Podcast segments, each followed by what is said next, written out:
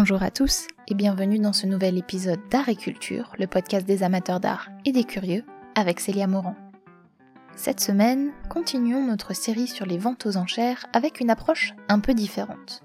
Nous n'allons pas parler de records aujourd'hui, non, je vais plutôt vous présenter quelques objets étranges ou originaux qui se sont vendus aux enchères au cours des dernières années.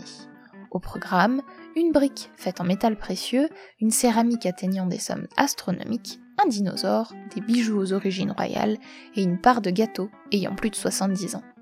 Vous voulez en savoir plus? Installez-vous confortablement et laissez-vous guider par mes découvertes.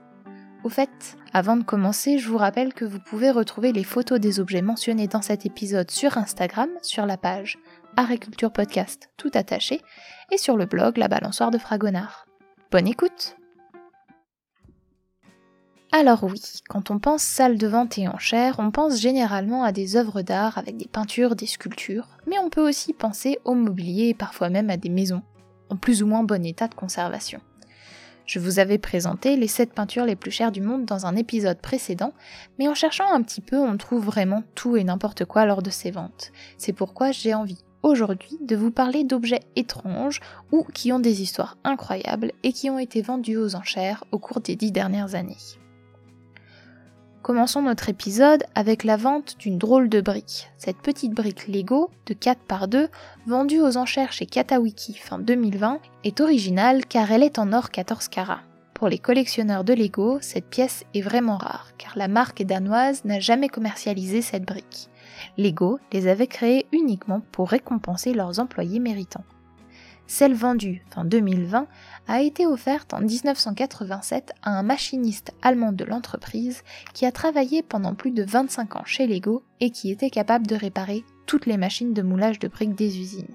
Sa petite brique en or, conservée depuis par le même propriétaire, s'est vendue pour la somme impressionnante de 15 183 euros, dépassant légèrement les estimations initiales. Un beau résultat pour cette petite brique.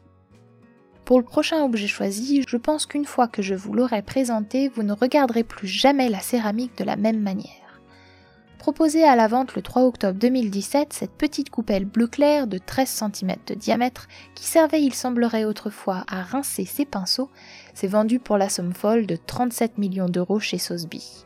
Laissez-moi vous expliquer un petit peu pourquoi cette petite coupelle a atteint une telle somme. Elle provient dans un premier temps de la dynastie chinoise des Song du Nord, qui date de 1960 à 1127. La céramique a donc plus ou moins 1000 ans et est dans un état de conservation exceptionnel. On appelle ce style de céramique d'une couleur bleu-verte rue Guanyao, du nom de l'un des fours qui fonctionnait à cette époque dans le nord de la Chine. Les mailles présents sur l'ensemble de la coupelle donnent une impression de glace fissurée et ajoutent beaucoup de valeur car ce rendu est très rare et ne rend pas toujours aussi bien suivant la taille des objets sur lesquels il était appliqué. On estime aussi qu'il ne reste de nos jours que 79 pièces intactes de ce style et pratiquement tous ces exemplaires sont conservés dans des musées. Cette pièce, proposée au cours de cette vente exceptionnelle, pouvait donc pour une fois rejoindre des collections privées avec des collectionneurs qui peuvent plus souvent se permettre de dépenser des sommes plus importantes pour obtenir l'objet désiré, quand les musées et autres institutions peuvent, elles, avoir des budgets limités. La céramique chinoise ancienne est par ailleurs très prisée ces derniers temps lors des ventes aux enchères car beaucoup d'entre elles atteignent plusieurs millions d'euros, que ce soit avec des représentations de coques, comme c'est le cas sur la tasse au poulet qui a atteint 36 millions de dollars en 2012, ou encore des fleurs comme nous avons pu le voir plus récemment avec le bol émaillé de la période Kangxi de 1662 à 1722, décoré de vives couleurs roses et bleues ainsi que de diverses variétés de fleurs qui, lui, a atteint la somme de 25 millions d'euros. Faites donc attention la prochaine fois que vous visitez des marchés aux puces, qui sait, vous y trouverez peut-être des trésors. Remontons encore plus le temps avec l'objet de notre prochaine vente aux enchères. En 2007, au cours d'une vente, l'acteur américain Nicolas Cage a acheté, pour environ 256 000 dollars, un crâne de Tyrannosaurus bâtard dont les origines géographiques remontent au désert de Gobi en Mongolie.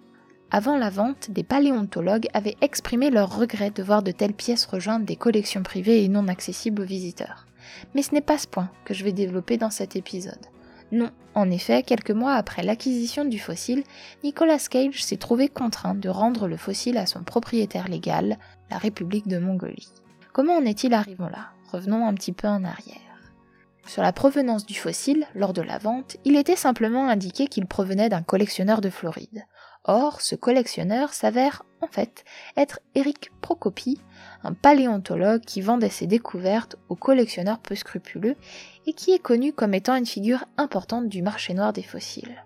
Une fois retrouvé et risquant jusqu'à 7 ans de prison pour ses actions de contrebande, M. Procopi a accepté d'aider la restitution de 17 des fossiles originaires d'Asie qu'il avait vendus illégalement sur le territoire américain entre 2010 et 2012. Le crâne de tyrannosaure, acheté par Nicolas Cage, provenait aussi de ces trafics. Importé de Mongolie en passant par le Japon, puis sur un bateau jusqu'aux États-Unis, le fossile avait été déclaré à la douane uniquement sous la dénomination de pierre et fossile, et avait été ensuite proposé à la vente en Floride. Aujourd'hui, le crâne est retourné en Mongolie et le pays essaye par tous les moyens de récupérer ces trésors paléolithiques vendus et disséminés partout autour du globe.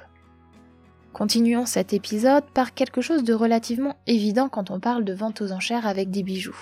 Jusque-là, rien de bien extraordinaire, mais si je vous dis que ces bijoux ont appartenu à une reine française emblématique, vous pensez à qui? Si je vous dis Révolution, plus de doute possible, vous avez forcément trouvé. Le bijou dont je vais vous parler a en effet appartenu à la reine Marie-Antoinette. Lors de cette vente, la famille Bourbon-Parme a vendu quelques-uns de leurs bijoux familiaux, parmi lesquels un pendentif du XVIIIe siècle en diamant et en perles, ayant autrefois appartenu à cette reine. Mais comment cette famille est-elle entrée en possession de ces bijoux? En 1791, avec la prévision d'une fuite prochaine vers l'Autriche, Marie-Antoinette avait fait parvenir en avance une partie de ses bijoux à certains membres de sa famille afin de les protéger de la révolution qui faisait alors rage en France. Plus tard, ces bijoux furent donnés à la fille de Louis XVI et Marie-Antoinette, unique survivante de la Révolution, Marie-Thérèse de France. Elle offrit, à la fin de sa vie, ces bijoux à sa nièce et fille adoptive, Louise de France, duchesse de Parme. Plus tard, au début du XXe siècle, l'archiduchesse Marie-Anne d'Autriche, princesse Élie de Bourbon-Parme, décrit le bijou dans son inventaire sous les termes suivants. Je cite Une grosse poire avec un petit nœud en diamant et gros solitaire. La poire faisait autrefois, avec le nœud en diamant, partie du troisième rang de grosses perles. Le solitaire formait autrefois le fermoir du grand collier. Fin de citation. Le bijou, transformé donc depuis sa création pour être adapté à la mode, est divisé en trois parties. Au sommet, vous avez le solitaire, au centre, il y a le nœud couvert de diamants, et enfin, vous avez la perle sauvage qui a une forme de poire et qui occupe la partie inférieure de ce bijou. Il était déjà monté ainsi en 1849, comme le montre le portrait de la duchesse de Parme et ses enfants, peint par Prosper Raffi et conservé de nos jours au domaine royal de Chambord. Au cours de la vente aux enchères de 2018, deux acheteurs, un européen et un du Moyen-Orient, ont enchéri continuellement pendant 10 minutes jusqu'à atteindre la somme impressionnante de 32 millions de francs suisses, dépassant largement l'estimation initiale comprise entre 1 et 2 millions. La vente comprenait d'autres bijoux de Marie-Antoinette et tous ont largement dépassé les estimations, car qui ne voudrait pas avoir une pièce historique dans ses bijoux de famille? D'ailleurs, Christie's, une autre maison de vente emblématique, organise sous peu la vente d'une parure ayant appartenu à Stéphanie de Beauharnais, la fille adoptive de Napoléon Bonaparte. Encore une fois, nous pouvons nous attendre à une vente record. Enfin, terminons cet épisode avec une vente originale et un peu étrange. En 2015, un Américain a acheté aux enchères une part de gâteau un peu particulière. Cette part provient en effet du gâteau de mariage de la reine Elisabeth II et du prince Philippe réalisé par la maison McVitie et Prince qui existe toujours de nos jours. Juste pour le rappel, ils se sont mariés le 20 novembre 1947, peu de temps après la fin de la Seconde Guerre mondiale et en pleine période de rationnement. La part de gâteau, achetée pour 680 euros environ, avait donc 68 ans. Et comment préparer un tel gâteau en pleine période de rationnement? Pour contrer toutes ces restrictions, de nombreux ingrédients avaient été envoyés depuis les pays du Commonwealth en guise de cadeau de mariage. Mais comment expliquer sa conservation? Les Anglais ont pour tradition de cuisiner pour les grands événements des gâteaux ou puddings composés d'alcool et de fruits secs. C'est le mélange pauvre en humidité qui permet d'une conservation très longue, ainsi qu'une longue macération dans l'alcool avant le service. Il existe par ailleurs une tradition lors des mariages qui veut que le couple garde un étage de leur gâteau pour le baptême de leur premier enfant.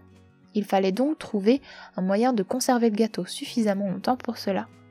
Afin de conserver le moelleux et l'état du gâteau, pensez cependant à arroser régulièrement le gâteau de brandy et à enlever aussi la pâte d'amande et le fondant qui ne se conservent eux pas dans le temps. Je ne sais pas vous, mais cela me tente vraiment pas du tout.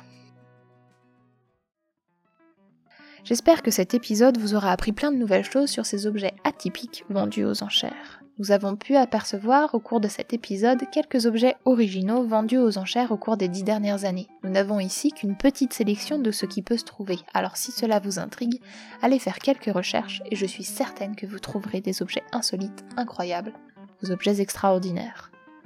N'hésitez pas à vous abonner à Agriculture sur votre plateforme d'écoute préférée pour ne rater aucune sortie et à me suivre sur Instagram sous le pseudo Agriculture Podcast tout attaché ou Facebook sur la balançoire de Fragonard pour des posts quotidiens sur divers thèmes artistiques ou culturels et surtout les annonces des prochains podcasts. A bientôt pour de nouvelles découvertes